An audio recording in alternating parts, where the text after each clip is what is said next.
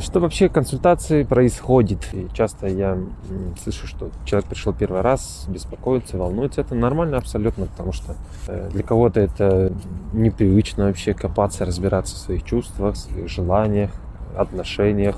Но э, консультация, чисто мое мнение, да простят коллеги, я вижу свою задачу помочь человеку разобраться в том, что запуталась, например, в отношениях запуталась, в чувствах, порой даже непонятно, что хочу, особенно дорогие женщины, это абсолютно нормально. Очень трудно порой разобраться в том, что э, хочется. И в отношениях в том числе. И э, вся эта история, она м, про консультацию о том, чтобы помочь вам раскрыть запутанные чувства, потому что ни, ни разу я еще пока не встречал за все уже 6-7 лет – человек, который не знает, что происходит, или логически не понимает. Вот эта фраза, да, которую часто все говорят.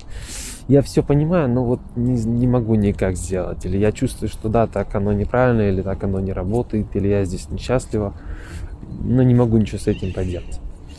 Поэтому задача в консультации помочь это признать человеку, прожить эту эмоцию.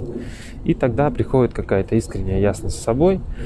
И, конечно, сформировать план действий в зависимости от ситуации – а что можно сейчас вот делать? Так, так, так, да, поэтапно, что ситуацию может постепенно начать менять в то русло, которое вы хотите.